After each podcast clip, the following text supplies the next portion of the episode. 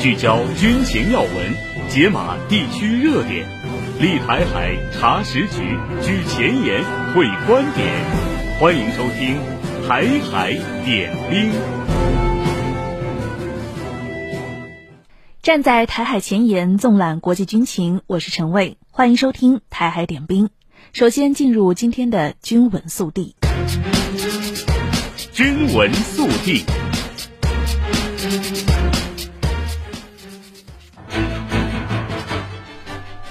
针对美日韩印台对话联合声明中的涉华不当内容，外交部发言人毛宁八号表示，中方对有关内容严重关切，敦促有关方面摒弃冷战思维，停止制造阵营对抗，加剧地区局势紧张。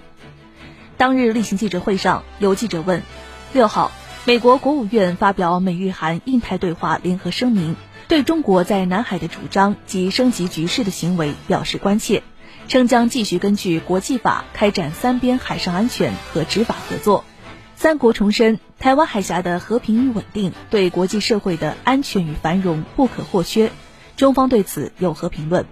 毛宁说，中方注意到美日韩举行有关对话并发表共同文件，对其中涉华不当内容表示严重关切。中方坚决反对有关国家以合作为名拼凑排他性小圈子。粗暴干涉中国内政，攻击抹黑中国，煽动对抗对立。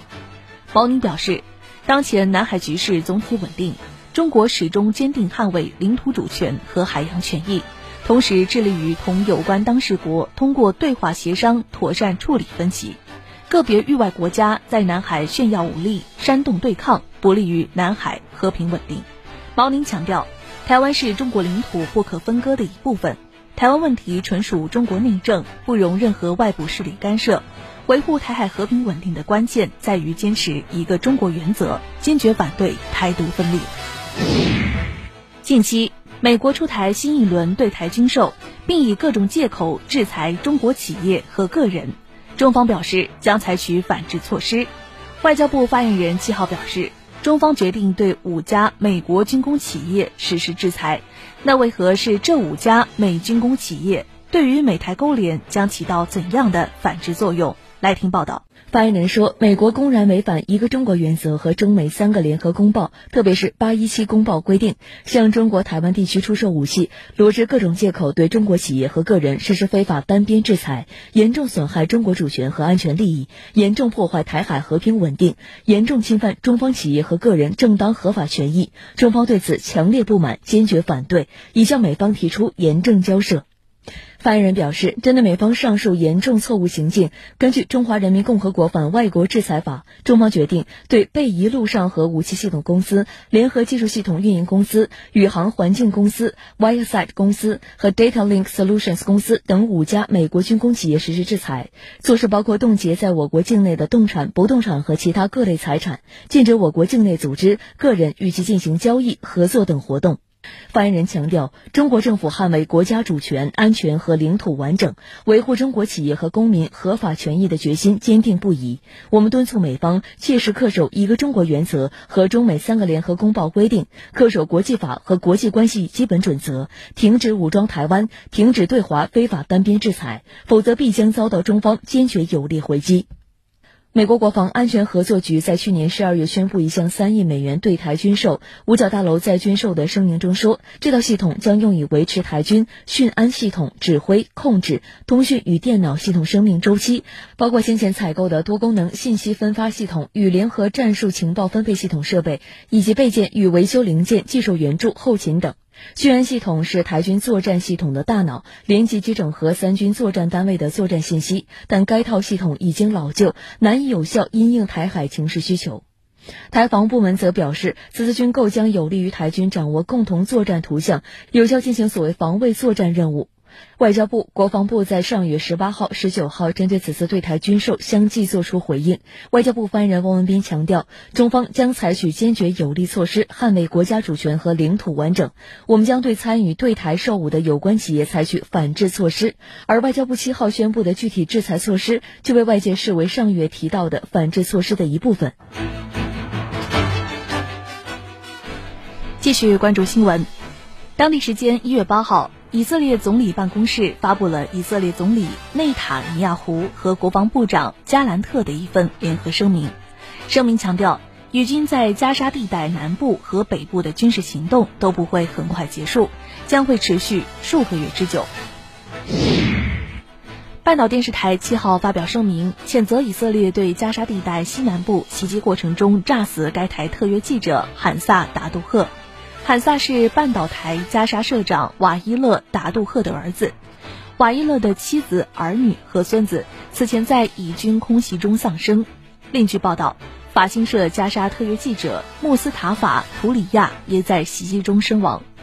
外交部发言人毛宁在八号的例行记者会上表示。我们对两位记者罹难深感痛心，对达杜赫社长失去亲人深表同情。本轮巴以冲突三个月以来，造成加沙地带近二点三万人丧生，已有一百多名新闻记者罹难。根据联合国相关机构的统计，将近百分之九十的加沙人口被迫流离失所。毛宁表示，尽管国际社会反复呼吁停止战火，但战火仍在蔓延，每天都有无辜的平民丧生。中方强烈呼吁有关各方，特别是以色列，保持克制，切实落实联合国相关决议，立即停火止暴，保护平民，避免更多的类似悲剧发生。世界卫生组织七号说，由于安全难以得到保证，已经连续十二天无法将医疗物资运送至加沙地带北部。世卫组织在社交媒体上说，先前计划向加沙地带北部奥达医院等五处医疗设施运送医疗物资。但由于无法得到安全保障，自去年十二月二十六号以来，已经四次取消运输计划。自上次能够进入加沙地带北部以来，世卫组织人员已连续十二天无法进入那里。据乌克兰独立新闻社一月八号报道，乌克兰武装部队总司令扎卢日内八号通报称，俄罗斯向乌克兰发射了五十多枚导弹，其中包括口径巡航导弹，乌克兰连一半都未能击落。报道称，扎卢日内透露了乌军防空部队拦截俄军导弹和无人机的情况，十八枚弹头和八架攻击无人机被摧毁。另据报道，当地时间一月八号，俄罗斯国防部发布战报称，俄军使用高精度武器打击了乌军的防御设备，并在顿涅茨克、库皮扬斯克、赫尔松等多个方向击退乌军多次进攻，打击了乌军无人机控制中心、弹药库等目标。俄军防空部队还拦截了乌军多枚火箭弹和多架无人机。伊拉克总理的媒体顾问西沙姆·里卡比六号告诉俄罗斯卫星通讯社，伊拉克政府打算加快与美国领导的国际联盟就其军队从该国最终撤离而举行的谈判。里卡比说，伊拉克政府致力于加快与国际联盟的对话，以便从伊拉克撤出联军。我们的技术团队正在与联盟国家进行谈判。当地时间八号，据路透社报道，美国国防部发言人帕特里克莱德表示，目前美国没有从伊拉克撤出大约两千五百名士兵的计划，也不知道伊拉克向国防部发出了有关撤军决定的任何通知。美国国防部长奥斯汀一月一号开始住院，无法履职。而白宫和国会竟然被蒙在鼓里，连许多国防部高级官员也是几天后才得知这一情况。美国国防部七号公布奥斯汀入院的更多细节，但仍然就其病情等关键信息语焉不详。而据美媒爆料，当副防长希克斯二号开始履行奥斯汀的部分职责时，他都没有被告知，这是因为奥斯汀住院了。美国总统拜登要求对这一事件进行审查，但似乎对奥斯汀网开一面。不过，奥斯汀不请病假的操作引发共和党人猛批，前总统特朗普要求将奥斯汀立即解职。有美媒称，延迟四天公布奥斯汀住院的消息，打破了五角大楼以往的先例。奥斯汀既是拜登内阁最关键的成员之一，也是军方的文职领导人。这使其成为美国家安全机构中最重要的角色之一，特别是在目前美军面临中东日益紧张局势之际。俄罗斯观点报称，五角大楼隐瞒信息并非偶然。很明显，我们从这一事件中看到了美国管理体系的崩溃。据英媒日前报道，英国海军正通过领英招聘一名海军少将。这名两星少将年薪十五万英镑，将指挥一艘核潜艇，负责高度机密的精锐行动和核武射力量三叉戟导弹。招聘信息显示，求职者必须为英国预备人员，且担任过潜艇指挥官。报道称，虽然英国军方公开招聘并不罕见，但这条招聘广告因创下了英国海军在领英招聘职位的最高纪录而引发热议。一名英国前潜艇部队军官表示：“如此重要的职务，英国海军竟如儿戏般的通过领英招聘，真是可耻。”美国当地时间七号，欧洲航空安全局下令暂时停飞波音737 MAX 九飞机，并进行检查。此前一天，美国联邦航空管理局也停飞了一百七十一架该型客机。美欧此举是因为美国阿拉斯加航空公司一架该型客机五号在空中飞行时突遭应急舱门脱落的严重事故。尽管客机随后安全降落，事故仅造成部分乘客轻伤，但这一罕见的事故却让世界心有余悸。美联社引述航空分析师阿布拉菲亚的话评论说。波音本来是世界航空工程技术和精确度的黄金标准，现在却掉入了谷底。据韩联社报道，韩国防卫事业厅八号表示，韩军第二颗和第三颗军事侦察卫星将分别于四月和十一月，在美国佛罗里达的卡纳维拉尔角太空军基地发射升空。报道称，与二零二三年十二月发射升空的韩军首颗军事侦察卫星一样。军事侦察卫星二号和军事侦察卫星三号由美国太空探索技术公司研制的猎鹰九运载火箭携带发射。这两颗侦察卫星将搭载合成孔径雷达，不管天气条件如何，都能详细探测到朝鲜动向。吃的是大陆辣条，喝的是台湾奶茶。双十一一起嗨，TikTok 里有你有我，两人生活圈。你来我往，无问东西。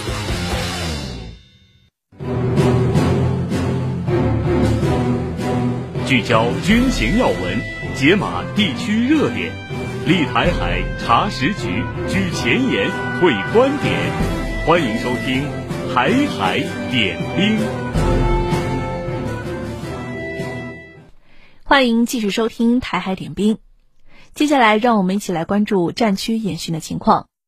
新年伊始，中部战区空军航空兵部队紧贴实战实训，以奋飞奋斗新姿态开启新年度练兵备战，不断夯实飞行人员忠诚信念和打仗本领，锻造全面过硬的胜战刀尖。中部战区空军航空兵某旅机场塔台前，一场传承英雄血脉、聚力向战奋飞新年度开飞仪式正在进行。这个旅的前身部队曾两度参加抗美援朝战争，先辈们面对飞机数量、机种性能等方面的劣势，与强敌在空中展开殊死搏杀，取得击落敌机五十一架、击伤十六架的辉煌战绩，涌现出二级战斗英雄韩德采、李世英中队等英模典型。作为英雄部队传人，这个旅注重挖掘红色基因图谱，引导新时代飞行员学习英模故事，传承英模精神，在实战实训中不断推进部队战斗力建设转型升级。我们将用实际行动续写新的强军故事，时刻牢记备战打仗职责，将这面英雄战旗传递好，努力发扬敢于拼刺刀、敢啃硬骨头的优良传统。用一流练兵实效续写新的荣光。仪式结束后，官兵奔向站位，新年度首飞正式拉开帷幕。一架架战机奔赴指定空域，迅速进入战斗状态，展开了空战战术、对地突击等多个实战科目训练，充分检验提升飞行员空战能力。新的一年，我们将瞄准未来战场，勇于创新超越。继承发扬英模前辈的战斗信念、战斗作风、战斗机制、战斗状态，加紧地面苦练、空中精飞，不断提升打赢本领。开飞即开战，始终保持打仗姿态，天下未安，望战必危。在中部战区空军航空兵某师，数架轰六 K 整齐列阵，依次起飞。飞行过程中，指挥组设置地面干扰拦截特型，任务机组果断开启干扰反制。轰六 K 飞机抵达靶区空域后，圆满完成了对地目标攻击、远程模拟打击等训练科目，有效锤炼了技战术水平。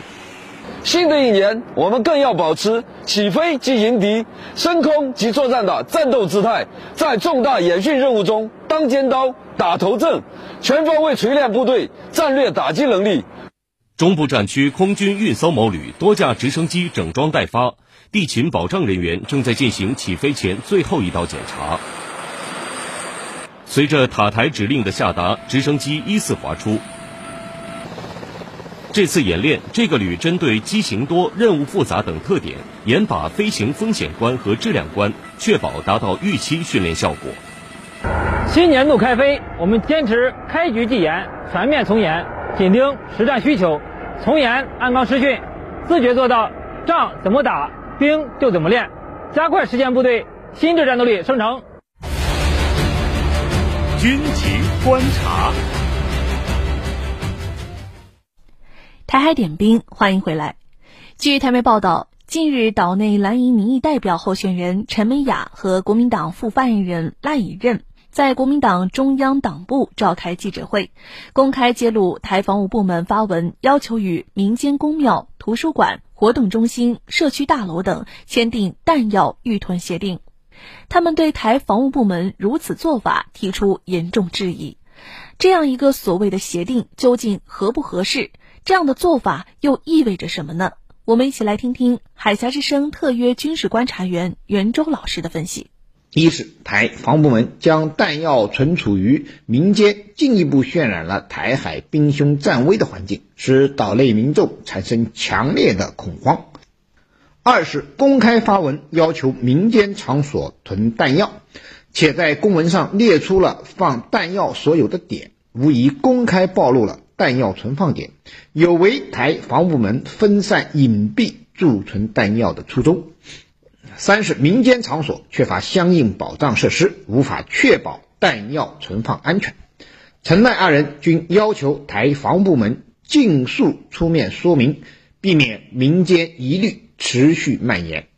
可以肯定的是，台防部门要求公庙、民宅预存弹药这样的做法的确不妥。且不说台军的弹药是不是真的到了无处安放的地步。就算真的是这样，也不应该将其囤积于民宅之中。陈赖二人所质疑的事项，也都是的确存在的事实。岛内民众当然会因为台防部门这样的举动而搞得人人自危。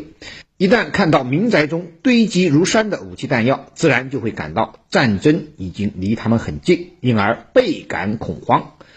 陈赖二人要求台防务部门尽快出面说明情况，避免民间疑虑持续蔓延，当然也就合情合理。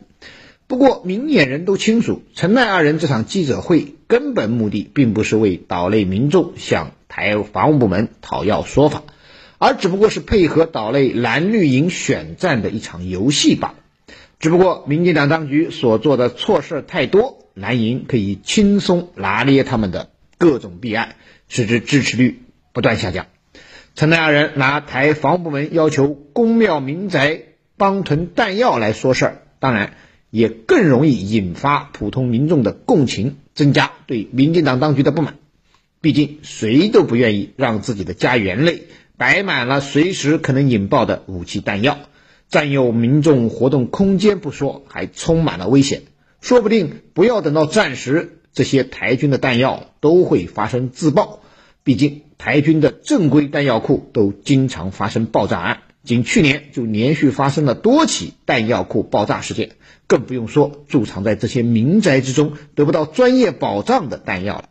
最让岛内民众无奈的是，如果不答应台防务部门的要求，就会被民进党当局抹红，被政府找麻烦。为了避免不必要的麻烦。大多数岛内民众只能逆来顺受，息事宁人了。所以这样的记者会一开，岛内民众投票民进党青年上战场的感悟就会油然而生，民进党的支持率自然随之下降，而国民党的侯康沛支持率则会持续攀升。虽然这场记者会实质上只是国民党的选战策略，但也暴露了民进党当局为魔毒而不惜让岛内民众充当炮灰的险恶用心。台防务部门将弹药囤积于民宅之中的原因，绝非岛内弹药库紧张，实际上岛内弹药库的数量密度，全球范围内都是数一数二的，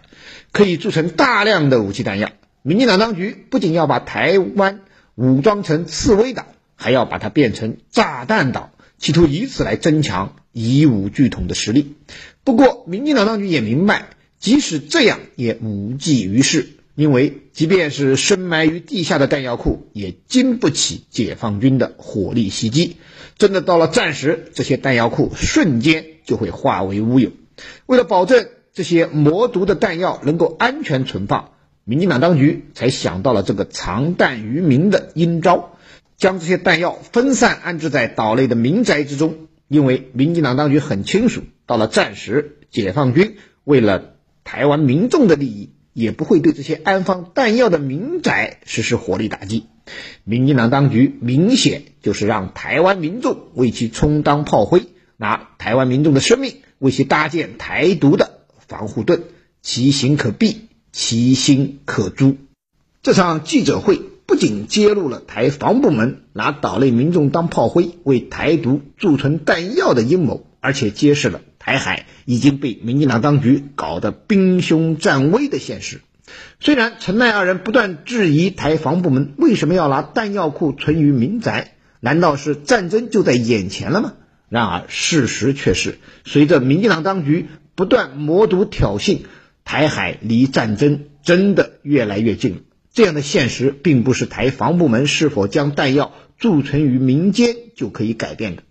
迫于选战的需要，民进党当局很可能会废除弹药预存民间的公文。然而，只要民进党当局不改变其谋独立场，即使废除了这样的公文和举措，也改变不了推高台海局势紧张动荡的风险。